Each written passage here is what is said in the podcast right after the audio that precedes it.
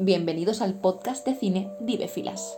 Somos las perras del celuloide, por así decirlo, y dedicaremos este tiempo a un arte sobre el que ya se ha escrito y dicho todo lo que se podía haber dicho y escrito, porque nos encanta arriesgar con las buenas ideas. Pese a todo, quedaos. Será un estímulo que os gustará porque abarcaremos los géneros, las historias, los trajes, los romances y por supuesto lo que se esconde detrás de cada uno de ellos. Intentaremos descubrirnos a través de cada fotograma y analizaremos el por qué siempre formamos parte de alguna película. Porque el cine es fe y supongo que hay que creer en algo. Así que ya está todo dicho. Sobrevivamos juntos. Bueno, mamen, ya estamos aquí. ¿Y qué hacemos aquí? Ya estamos aquí, es una muy buena pregunta, nena. bueno, a ver, estamos aquí porque nos encanta hablar, nos encanta beber, pero no nos encanta vivir la vida adulta, ¿no? No nos gusta. Y un poco para huir de esta fantasía aparentemente funcional que hemos construido entre todos y que es el trabajo. Hemos decidido pasarnos por aquí para hablar de cine. De cine porque es lo que más nos gusta. El cine, las series, los fanfics. Otra cosa no, pero nos encanta rajar. Entonces... Efectivamente. Y además hay una cosa que forma parte de nuestra personalidad que es un poco el mamarracheo. Entonces, precisamente la mamarracha número uno que os quiero presentar es mi compañera Katy. Hola. Y dime, dime algo que te defina, nena. Pues a ver, yo creo que no va a sorprender absolutamente a nadie que diga que me define el vino, el vino blanco, por cierto, y las mascarillas faciales, francamente. No me voy a, no me voy a esconder. Sobre todo las que venden en la tienda esta cerca de Colón. Eh, me encanta esa tienda. Gracias por descubrirme, mami. Más que Japón siempre con nosotros. La mamarracha número 2, aquí a mi derecha, es Mamen, también llamada Carmen No Mola. No mola nada. Carmen no mola nada. Eh, dime algo que te defina. Pues no sé, nena, yo creo que siguiendo un poco tu estela sería el animal print y el vermú, ¿no? Y es como que somos dos señores heterosexuales un poco ahora mismo, ¿no? Pero igual así nos dan el premio planeta. ¿no? Aquí estamos ¿Quién esperando sabe? solamente eso, de verdad. ¡Vamos allá, venga! Bueno, nena, pues ya que estamos aquí, em, yo quería contarles a toda la gente, a las cuatro personas que nos estén escuchando. Hola. Hola. A las Em, cuatro. Hola, mamá. Hola, Concha. Em, es interesante cómo el término musa, eh, nosotras que siempre nuestro egocentrismo y pedantería filológica, que no la vamos a abandonar, hemos visto cómo el término se ha ido deslizando paulatinamente hasta el fondo de un gran retrete blanco al que vamos a recurrir en más de una ocasión. En este nuestro espacio de raja y cine, porque ante todo una tiene que ser responsable con los desechos verbales que va dejando por la vida. Amén. El caso, que la palabra musa, dice Google, que se empleaba para referirse a unas divinidades inspiradoras de las artes y conservadoras de la memoria, mamen. Además en la RAE si lo buscas es que te sale también esto, inspiradora de artistas. Ojito. Artistas, artistas o creador, que susurra en sus oídos la obra, la dulzura y todas las palabras que pacifican a los hombres. Eh, Sí, ríete. La risa tonta. Y en este cuadro bucólico, ahí estamos nosotras, tía, figuras sublimadas e impúdicas, susurrándoles a ellos con voz aterciopelada. Responsabilidad afectiva, joder. ¿Cómo no se iban a inspirar con eso? Pensaréis, ¿cómo no? Ojalá se hubieran inspirado con eso. Se han inspirado tanto que ahora está en todas las biografías de Twitter. De, de Tinder, perdona. Lo cierto es que ser una musa no deja de ser un papel acceso- eh, accesorio y secundario, pese al glow que rodea el concepto, porque se trata de una figura femenina que dócilmente te susurra al oído lo necesario para emprender el maravilloso y fantabuloso viaje de la creación. Y el rol del artista, del propio creador, en la narrativa tradicional, ¿quién es, mamen? Los hombres. Los hombres. Rara vez hablamos de mujeres creadoras, mujeres que no sean solo agentes pasivos en un proceso de creación en el que no tenemos cabida. Las musas siguen siendo ellas, las mujeres. Nosotras, tía, les inspiramos a ellos. Nos quedamos a un lado, quietas, sumisas y pasivas, en un espacio muy reducido. Y digo nosotras, porque claro, la definición habla de diosas, y obvio, ¿cómo no nos vamos a sentir aludidas? Evidentemente, porque aquí el Lego nos patrocina el podcast, es decir, nadie. Es un tercer invitado, ¿no? Ex- Nosotras y el Lego, efectivamente. Es la ra- única razón por la que hemos decidido hacer un podcast para poder hablar. Para vivir. Totalmente. Madre mía. A mí me gustaría hablarte y hablaros a todas, a estas cuatro personitas que estáis ahí, de una peli. De Emma, de Autumn de Wilde. Maravillosa esta peli de 2020. Eh, Emma igual os suena porque es una novela de Jane Austen. Que Y como sido- no os suene, fatal. Exactamente, tenéis que conocerla, ¿eh? os va a encantar. Además ha sido como adaptada miles de veces y no siempre ha sido adaptada de una manera mm, al estilo del siglo XIX, sino que también ha sido adaptada eh, modernizada. Por ejemplo, mi favorita es Clueless, ¿De qué año es, no? del 1995. Ujú. Maravillosa, está en Netflix, la podéis ver y es una delicia de peli. Netflix no nos patrocina, por cierto. Ojalá. Esta peli además es que tiene mucho de ironía y de diversión. No se toma en serio a sí misma, que es un poco lo que nos gusta a nosotras de la vida. ¿no? Exacto. El Toma. borracheo, ya lo hemos dicho. Efectivamente. Va de, de una niña pija que vive en un instituto de Beverly Hills y su propósito es encontrarle pareja a una compañera que acaba de llegar. Wow, una Paris Hilton moderna. Espectacularmente bien definido, porque eso va a ser Alicia Silverstone la próxima vez. Esta película además destila originalidad y buen rollismo, que son dos términos muy sesudos de la crítica cinematográfica. Algún día hablaremos de ellos. En profundidad, esperemos. Estos dos términos que decíamos es lo que también me llama la atención y me fascina de la Emma de 2020. ¿Por qué? Pues porque eh, está dirigida por una mujer, pensada por una mujer e imaginada por una mujer. Y esto me parece muy interesante. Es verdad que Clueless también, pero Autumn de Wilde sí que decide situar eh, su película de Emma en- de 2020 en el mismo escenario en el que la piensa Jane Austen. Por eso me interesa traerla también para hoy. Hace un símil, ¿no? Sí, y utiliza eh, la misma ambientación histórica. Además, Autumn de Wilde es una mujer muy interesante. Es su primer largometraje este, pero ella lleva trabajando de- en el arte desde que era muy joven, porque es fotógrafa. Además, ha trabajado para las revistas más importantes, ¿no? Para ¿Cuáles? Vanity Fair, Rolling Stone, por ejemplo, como fotógrafa de cabecera, además. Como ha- y estuvo trabajando con una barbaridad de grupos de música y de bandas, fotografiándolas en sus giras durante muchos años. Wow. Qué vida. Entonces, sí, la verdad es que fascinante. Su padre también era fotógrafo, ¿no? Una de estas indies americanas, súper alternativa. ¿no? Le vienen los genes. Totalmente. Pero la hemos elegido porque eh, lo, que me, lo que me interesó cuando la vi fue una cosa que dijo la propia Autumn de Wilde en una entrevista. ¿vale? Dijo, y os leo. La propia Jane Austen sabía que el mundo no estaba preparado para una antiheroína. Porque si eres mujer y haces algo malo, automáticamente tienes que ser una persona terrible. Un minuto de silencio, por favor, respiremos, cogemos tilas. Yo creo que estamos súper de acuerdo, ¿no? Con esta, con esta sentencia. En verdad, sí, porque sea, sí. piénsalo. que No han- existe no. el arco complejo para las mujeres en el cine. O podemos decir que durante mucho tiempo no ha existido. Calma, antes de que os echéis encima de nosotras. Ujú. Calma, porque hablaremos también de la actualidad.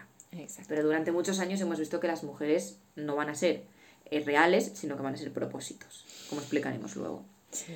Precisamente es que aquí está un poco la clave de lo que queríamos decir hoy, ¿vale? Que eh, las mujeres han estado oprimidas por unos márgenes agobiantes de clichés y ahora parece que la cosa empieza a cambiar, sobre todo con películas como esta.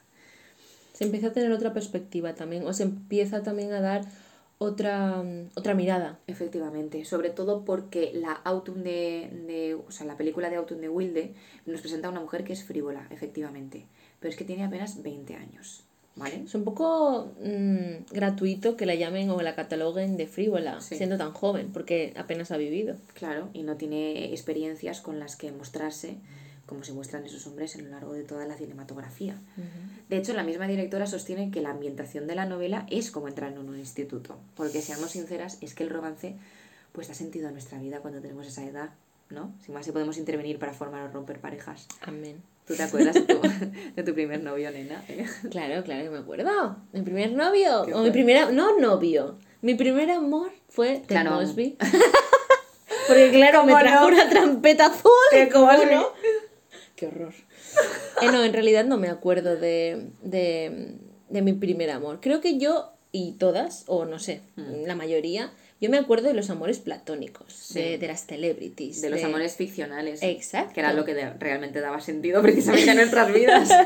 Y, y me acuerdo de, de cómo yo me veía a través de ellos, como si ellos me tuviesen en cuenta, o cómo yo pensaba que me veía a través de ellos. Claro, porque gracias un poco a las relaciones que se veían en las series y en las películas, Y te proyectabas. nosotras eh, entendíamos el amor. O sea, nuestra generación realmente es hija de, yo creo que dos fenómenos espectaculares eh, a un nivel mucho más pequeño, High School Musical. Eh, Sí, yo no soy tan fan de High School. No, yo no. fui tremendamente fan y hay que a- a- aceptar que Zac Efron ha ido evolucionando un poco con la estética que a mí me ha gustado siempre, ¿no? Cuando tenía el flequillito ese como Eh, un poco flequillito emo. surfero, Sí, sí. surfero californiano y, y ahora hasta hacer la película maravillosa de las cintas de Ted Bundy, Ah, que sí. está horrible.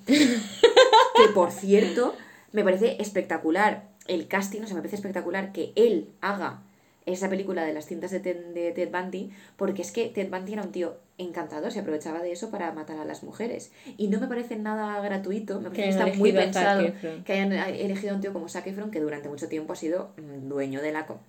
No de la comedia romántica, pero sí dueño de las fantasías sexuales de muchísima gente. Sí, de muchas adolescentes también. O sea, nosotras hemos crecido con la figura de Zac Efron y yo diría, o quizás ya nos ha pillado más mayores, la de Justin, Justin Bieber. Justin Bieber, Justin con Bieber. su baby. Baby. Bueno, Baby. Que, nos vamos, que nos vamos al tema, va. Seguimos. Pero eh, la otra película de la que sí que quería hablar, eh, y en relación con lo que estamos hablando, que esto ya nos pilló más, más mayores, es efectivamente Crepúsculo.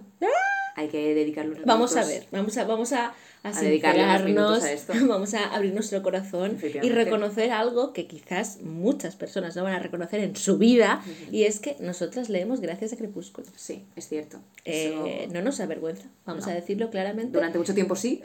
Pero nos hemos reconciliado con esa idea. Exactamente. Hemos aceptado que Crepúsculo, además de abrirnos el mundo de la literatura eh, fantástica y de los vampiros, aunque mal, pero Hmm. nos lo abrió, eh, también ha formado nuestra, nuestro, ideal, nuestro ideal de amor. Sí, nuestra educación sentimental. Exacto. Durante muchos años, eh, Edward Cullen fue nuestro ejemplo de, de novio perfecto y de amor perfecto. O sea, el amor que tenían Edward y Bella era lo que nosotras deseábamos. Mm, Recuerdo perfectamente la, aquella escena tan terrible de Luna Nueva, cuando van pasando los meses. Dios, qué terrible, qué dramático. Y Aunque yo me he sentido muy identificada con eso cuando he hecho mis dramas. Cuando en mi cabeza se montaba la película en 3D, Totalmente. en, en, no sé, en Superproducción. eh, exacto. Yo me sentía Vela. O sea, yo Claro. decía, hoy Vela, hoy me siento octubre. Hoy noviembre, hoy enero.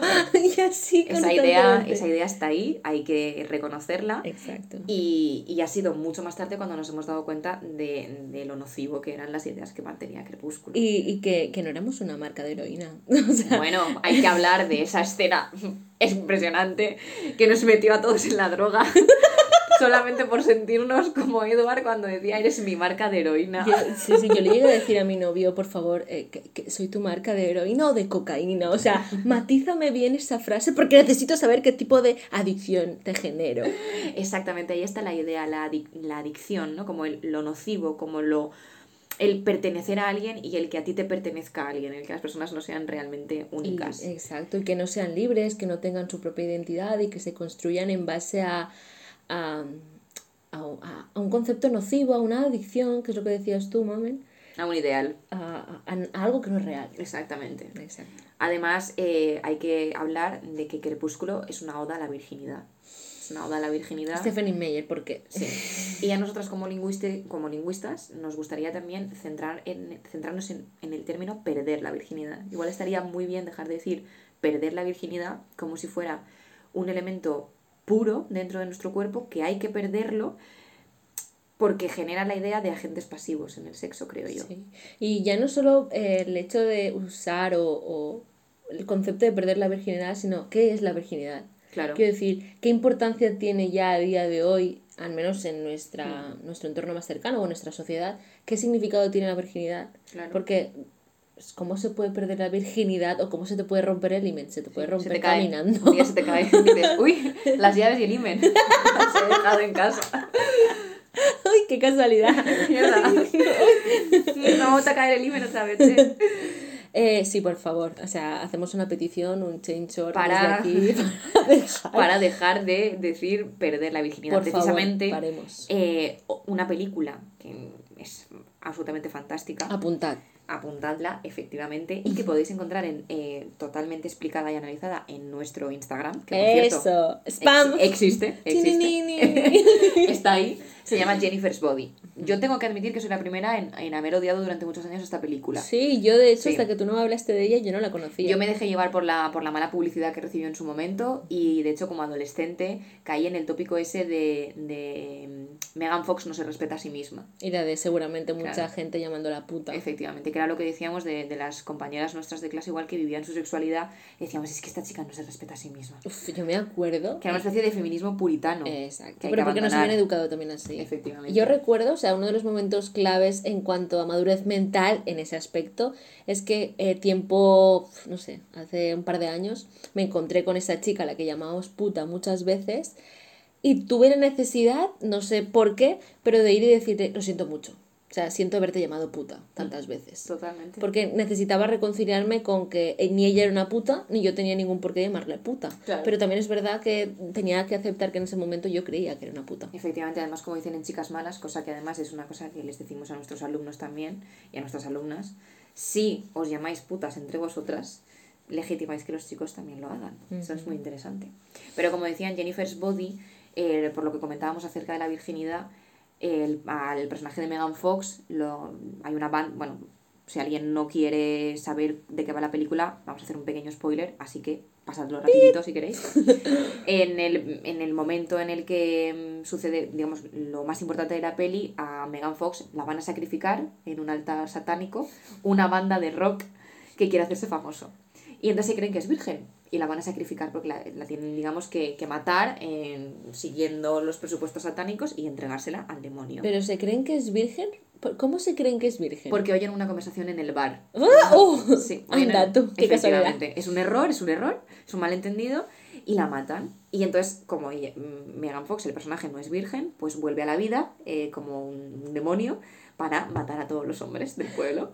Fantástica, la premisa es increíble, la tenéis que ver de verdad. ¿eh?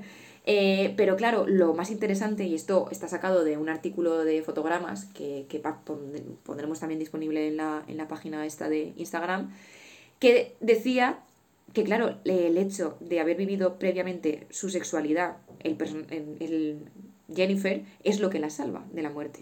O sea, gracias a que Jennifer decide cuándo vivir su sexualidad y precisamente no es virgen, es lo que la salva de morir. Wow. Es volver a darle otro significado al término de virginidad. Exacto, es el antivela, quizá. que está ahí en, Tibela, me en. Amanecer parte 1 poniéndose en la boda, poniéndose sus vestiditos para que... Antes incluso de aparecer crepúsculo, ¿eh? Atención, atención.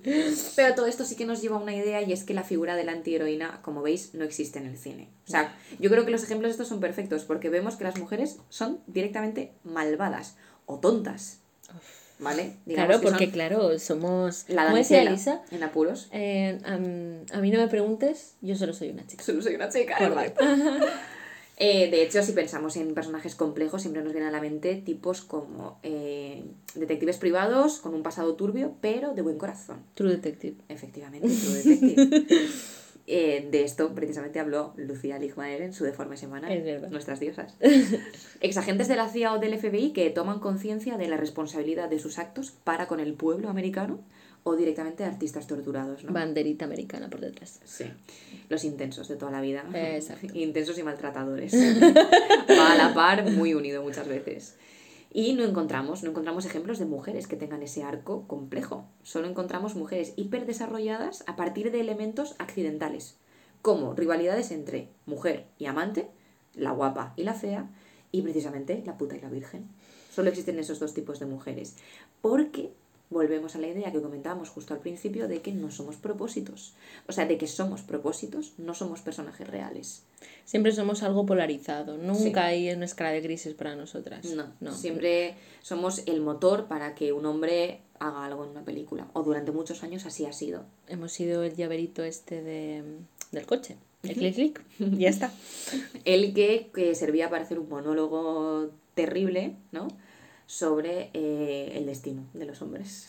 y mm, para terminar, me gustaría hablar un poquito sobre eh, unas palabras que dijo Virginia Woolf precisamente leyendo a Jane Austen. Eh, vamos a leerlos, lo voy a leer justo las palabras que decía ella. Decía, todas estas relaciones entre mujeres, pensaba, y evocaba rápidamente la espléndida galería de mujeres ficticias, son demasiado simples. E intenté recordar algún caso en el curso de mis lecturas, donde dos mujeres estuvieran representadas como amigas. Porque esa es otra, ¿eh? Vamos a tener siempre rivalidades o, como dice Virginia a continuación, ellas son ahora y lo fueron entonces madres e hijas. Casi sin excepción se les muestra debido a la relación que tienen con los hombres. Era extraño pensar que todas las grandes mujeres de ficción fueran, hasta el día de Jane Austen, vistas no solo desde el otro sexo, sino también en su relación con el otro sexo. Y qué pequeña es esa parte en la vida de una mujer. Es muy, muy, muy pequeña. Efectivamente. No tenemos espacios de representación así, quiero decir. Los estamos consiguiendo. Pero. Durante mucho tiempo han sido vedados. Exacto. Y aún así se siguen arrastrando. Y han sido vedados desde el momen- mismo momento de la creación, desde el yo poético, desde el yo creativo y desde el yo del guion cinematográfico.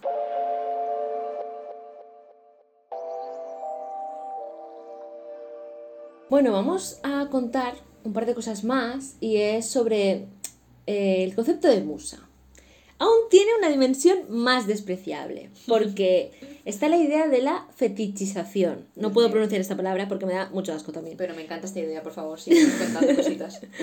A ver, si yo te digo musa del cine, ¿en qué piensas? ¿O en quién piensas? Marilyn Monroe, quizá Perfecto. como mm, rubia. Rubia despampanante. Espontánea eh, y- su, su momentazo con el vestido Sofía blanco. Vergara, quizá, ¿no? Uh, Esa mujer explosiva. Exacto.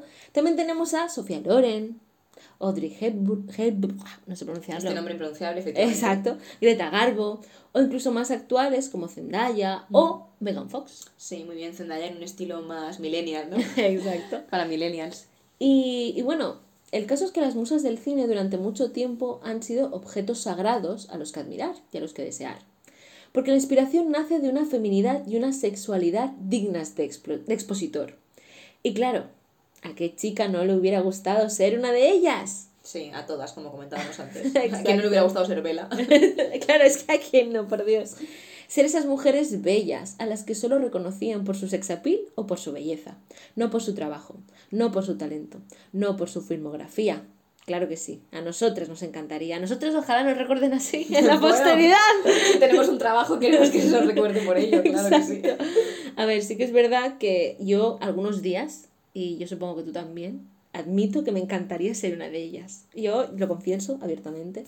Pero eso yo creo que ya con lo hablaremos en un capítulo con un terapeuta incluido para que nos asesore. Que medie entre todo esto. Exacto. Como decíamos, la industria del cine ha sido cruel y todavía lo sigue siendo en muchos aspectos. Ha sido cruel para las mujeres. Vamos a recordar un poco a las chicas Bond. Bueno, ¿Tú qué te acuerdas? Hay que abrir ese melón. Necesitamos abrir ese melón. ¿Por qué? Porque a esas mujeres se les dio un papel accesorio y sexualizado. A ellas se las usó para resaltar la habilidad de un espía inglés y que su público masculino bebease por ellas. ¿Tú te acuerdas, tía? ¿Cuál es la Mm. Sí. escena más representativa que recuerdes de Saliendo del agua? Exacto. saliendo de, de la playa, ¿no? Exacto. Estas, estas mujeres, en concreto Úrsula Andrés, se la reconoce en las películas de James Bond como una actriz icónica de, en la escena típica de Saliendo del Mal, como una diosa marina, una diosa en una playa paradisíaca, que logró que la crítica hablase de ella. O sea, lo consiguió. Pero ¿cómo habló la crítica de ella? Como una actriz secundaria simbólica. Pero no por su papel, Dios no por su importancia. ¿Por qué? Porque se trató de una mujer que era lo suficientemente inteligente o lista, como la querían llamar ellos, para apropiarse de ese sexapil, de ese poder que tenían las mujeres que sabían que, que tenían ese poder sexual, sí, poder sexual. Em, ¿Para qué? Para, re- para reconocerse en ese papel de mujer explosiva. Porque Qué ellos... fantástico. Eh, Porque claro, todos queremos estar ahí, ¿no? Em, porque para los señores especializados en cine, la musa es aquella mujer con talento suficiente como para saber explotar su capital erótico. Pero importante aquí, o sea, el problema no es que seas consciente de tu sensualidad o erotismo y lo explotes. Ese no es el problema. El problema, el error, es creer que solo a partir de ese parámetro se nos puede medir. Creo que va siendo hora ya de superar la etapa del adolescente pajillero, por Sí. Muchas veces... De los incels, ¿eh? Eh, Ese mundo oscuro, literalmente. ese- esa deep web. Esa deep esa web en la que no queremos entrar jamás. Exacto, en la que nunca vamos a entrar. Solo queremos salir. Exacto. Em, ¿Nunca has sentido que tenías que llegar a ese, a ese sex appeal, a ese papel que, no estamos ahí nunca. Porque eso tiene que ver, creo yo, con el que de, de nosotras no dependa el deseo, sino que solamente seamos el objeto de ese deseo. Exacto. Cuando alguien intenta ejercer ese deseo, entonces eh, se convierte en una loba, ¿no? En alguien Sí. completamente... Intimidante. Sí, intimidante y que además puede funcionar en el terreno únicamente de la cama, pero no puede funcionar como una mujer para una relación, por ejemplo. Exacto. Otro de los hándicaps que tenemos aquí es las relaciones laborales tormentosas que se establecen entre un director y su musa. Oh, Dios mío. ¿Qué nos viene a la mente, mamen? Bueno, a mí me viene a la mente Rodrigo Cortés porque yo quiero ser su musa, ¿no? Pero, pero si, hablamos, si hablamos de verdad para deconstruir, no sé, no sé quién nos podría venir. Eh, Por ejemplo, Diane Keaton y Woody Allen Bueno, que fueron pareja sentimental además. fueron pareja, pero una pareja también súper tormentosa. Una, un- una historia escabrosa también. Y también está Birman con Deep Ullman. Sí, y este. ¿Cómo se llama? Bueno, ellos no fueron pareja sentimental, pero Godard y Ana Karina, que es la mujer que sale en todas sus pelis, también es interesante. ¿Y cómo parecen ellas? Como unas mujeres que consiguieron, eh, que consiguieron que un director las sublimara, que consiguieron que un director eh, se obsesionase con ellas, se obsesionase con su persona, con su, con su papel y con, con su cuerpo, con, con, todo con todas ellas, con todo el pack. ¿Y cómo se las reconoce a ellas? Pues porque han sido las que han obedecido, las que han sido unas buenas actrices o buenas musas bajo las órdenes de un director, de un hombre. Por eso se las recuerda. ¿Cómo no van a contribuir al ego masculino? Porque claro, ¿qué estamos haciendo nosotras aquí? Eso, contribuir al ego. Pero a nuestro ego, a nuestro propio ego. Peso a lo dicho, hay esperanza. ¿Hay esperanza, mame? Sí, sí, Esperanza, estoy de acuerdo. Tiene que haberla. Tiene que haberla porque, claro, aquí estamos para crear esperanza. Efectivamente. Claro que la hay, claro que la hay. La subversión del lenguaje es y será uno de nuestros logros. Siempre, sí. ¿Y qué sentido tiene esto en el cine? Vais a pensar. Pues tiene mucho, claro que lo tiene. Porque al desechar el concepto de musa nos estamos aproximando más al de creadoras, al papel protagónico, que a la conquista de los espacios que nos merecemos. Y no solo al de creadoras, sino al de mujeres que son los iconos del cine por su trabajo, por su representación y creación de referentes más reales y no tan sublimados. Porque queridos, sí, vosotros, os llamo vosotros. Nosotros no somos esas diosas desnudas que os imagináis, esa imagen inalcanzable que tenéis en la cabeza, solo es una proyección de vuestras cabezas, víctimas también de los jodidos estereotipos y de los roles de género. Vosotros no os escapáis al igual que nosotras. Pero sí que somos diosas, somos diosas, pero también somos mucho más que eso. Hacednos el favor y devolvernos nuestra carne y nuestro cuerpo. Por Phoebe Walter-Bridge. Amén. Amén.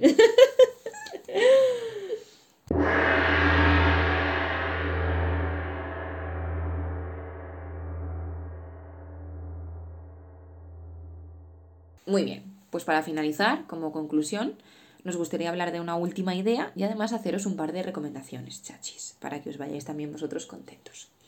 Entonces, como finalización de todas las ideas que hemos hablado, me gustaría contaros que hace poco, preparando una clase para los alumnos, me encontré con una página de Wikipedia dedicada a un género en especial que es el género de violación y venganza. Terrorífico, de verdad. Yo no me lo podía creer, me lo ha contado, porque claro, antes de empezar con el raje y el vino, hemos, nosotras hemos empezado en la Petit Comité. Y me lo ha mostrado y es real, de verdad. O sea, no Sí. me puedo entender. Esta página de Wikipedia nos explica en qué consiste, ¿no? En teoría, un personaje, súper bien utilizada esta palabra, un personaje es violado, torturado, lo dejan por muerto y entonces él vuelve para vengarse.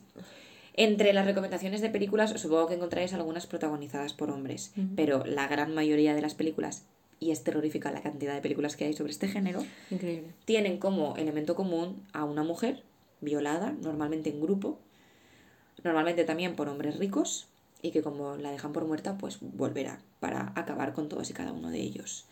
Yo durante mucho tiempo también he debatido hasta qué punto esto sería feminista o no, porque el concepto de venganza puede llegar a ser muy rompedor como en Una joven promesa, Sí. que ya comentamos y que también tenéis en nuestro, mm, en nuestro Instagram. Instagram, Sí. totalmente analizada. Pero yo creo que en este caso no sería feminista porque tampoco parte de una escritura de género. O sea, digamos que es un intento de denigrar a la mujer más que reflexionar sobre esa venganza real.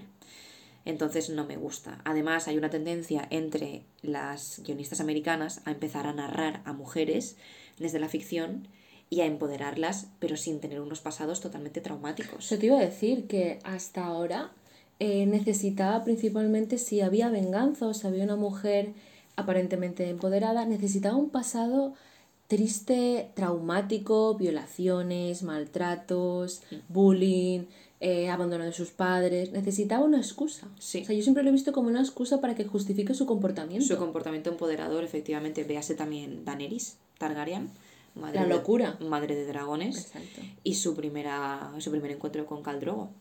Yo siempre eh, pienso en la contraposición que hay entre el Joker y Harley Quinn, por ejemplo, Ujú. que él es él está loco. O sea, él no, no hay una explicación, es una persona que es demente, o sea, que está mal. Es más, no es un personaje complejo. Exacto. Simplemente es el caos. Ya está, no tienes ningún tipo de explicación más. En cambio, a Harley Quinn, al menos en las últimas adaptaciones que ha hecho DC, era, era la, la médica, la psicóloga o la psiquiatra. La psiquiatra que se enamora del Joker, se enamora de esa locura y ahí se justifica que ella luego está loca. Pero no, no hay. No, necesitan siempre una justificación para que tú puedas decir, vale, esta, esta mujer, esta mujer tiene, tiene una excusa para estar así. Y nosotras que vivi- vivimos en la sociedad, vivimos en la vida, tenemos amigas empoderadas, tenemos madres, tenemos gente, conocemos a mujeres que se empoderan de otras formas. Estaría bien también contar otros relatos. Exacto. Y en este sentido me gustaría recuperar una anécdota maravillosa que sucedió presentando la película de Mad Max, Fury Road, en el Festival de Venecia. Creo que fue en el Festival de Venecia. Que esta película está protagonizada por Tom Hardy y por Charlize Theron. Atención al meme, ¿eh? Charlize Theron además en un personaje espectacular que a mí me, me encantó desde el primer día que la vi, que es Imperator Furiosa. Pues uh, hay un momento en el que un periodista, en su momento de gloria espectacular, súper orgulloso de sí mismo, levanta la mano y le pregunta a Tom Hardy si no le extraña que, o no le extraño cuando leyó el guion, él está rodeado de tantas mujeres que además ac- actúan y forman parte de la acción, porque es una película que tradicionalmente Mad Max había estado protagonizada por hombres y era para hombres. Sí, sí, un minuto de silencio para la inteligencia de ese ser. No merece otra cosa. Y os recomiendo que lo busquéis porque la cara de Tom Hardy es un auténtico poema, es bellísimo. Es meme, es meme, lo que he dicho, es Un meme. momento en el que él reacciona ante esa cara como diciendo, ¿qué? es que no voy ni a contestar a, a No, esto que me acabas no de mereces decir. mi atención. Tom Hardy no merece tu atención. Efectivamente. Esto me recuerda un poco también a, a cuando le hicieron entrevistas a- al escritor de Juego de Tronos, a Martin. George R. R. Martin. Este señor. Este, este querido Santa Claus. Em, le, le han preguntado en numerosas ocasiones cómo, cómo es capaz de captar la sensibilidad y la profundidad de los personajes femeninos. Y claro, él eh, ante tal pregunta o ante tal gilipollez no se le ocurrió al querido Santa Claus decir, "Eh, mira, es que yo tengo la manía o tengo la costumbre de, de ver a las mujeres como, como gente, como personas, ¿sabes? Entonces igual por eso tienen profundidad, no sé, porque son seres humanos, no son, no sé, Me ángeles sublimados. Exacto, me encanta George, gracias. Gracias, señor. Gracias por considerarnos como personas, es que Gracias. sí que lo somos, ¿vale? De verdad, os lo prometemos. Precisamente la, lo que estamos hablando, nos gustaría acabar ya también con un par de recomendaciones chachis. A mí me gustaría recomendar dos pelis, en el sentido de las musas que estamos hablando. Ya, dentro más del, del concepto musa y del concepto de imaginar a alguien, me gustaría hablar sobre, o recomendar la peli Retrato de una mujer en llamas, que está dirigida por Celine Sciamma. Wow, el Lo- apellido. Estoy segura que lo he pronunciado fatal, pero bueno, para que lo sepáis lo podéis buscar. Retrato de una mujer en llamas es espectacular y me gustaría recomendar algo que está en el cine, que es muy actual. Bueno, no sabemos cuándo se va a escuchar este podcast, pero sí que me gustaría recomendar Titane. Titane es una película verdaderamente subversiva, verdaderamente underground, que reflexiona sobre el concepto de mujer y es la reflexión más radical y más espectacular, que además te enfrenta en la película a unas imágenes que como mujer son muy difíciles de asumir al mismo tiempo que sabes que forman parte de tu vida, al mismo tiempo que esto, esto está ocurriendo. Por lo cual Titane os la recomiendo mucho, de Julia Ducournau. Ay, con los apellidos, Efectivamente, esta es mi forma de pronunciar el francés. Pi- Pido perdón. Pido perdón ante todo, Pido perdón. perdón. Ahí están mis recomendaciones, nena. Y bueno, yo solamente tengo una serie. Vamos a, a centrarnos ahí en Amazon Prime, que tampoco nos patrocina una mierda, ojalá. Eh, y bueno, yo quería sobre todo darle la vuelta al concepto de musa y es las, con la serie de I Love Dick. I Love Dick es eh, una adaptación literaria de un libro de 1997 y la serie es de 2016 y fue dirigida por eh, Joe Soloway. ¿Vale? Lo siento por lo, la pronunciación, mi inglés es nefasto. El caso es que es eh, un matrimonio que está en crisis, ¿de acuerdo? Y está formado por una directora de cine independiente y, y su marido. ¿Y qué pasa? Que van a un pueblo de Texas y allí ella y él un poco también se obsesionan con un, con un, con un artista, con un hombre, y un hombre típicamente tejano, pero es un artista. ¿Qué pasa? Que ella, en su delirio, en su obsesión, lo que hace es de autodescubrirse pero de una forma muy subvertiva. Y es enviándole cartas a este personaje, eh, a Dick, pero unas cartas eróticas, unas cartas picantes, en las que es él el, el muso, en todo caso. Bueno, no voy a decir nada más por si os interesa, que la podéis ver y escuchar en Amazon Prime. ¿Vale? Y nada, yo creo que esto es todo, ¿no, mami? Sí, esperamos que disfrutéis. Esperamos que disfrutéis y que nos escuchéis y que esto, mm, como se dice en los youtubers, eh, compartáis. Suscribiros. Suscribiros a nuestro canal. Exacto. Suscribiros, compartir y sobre todo volvernos a escuchar.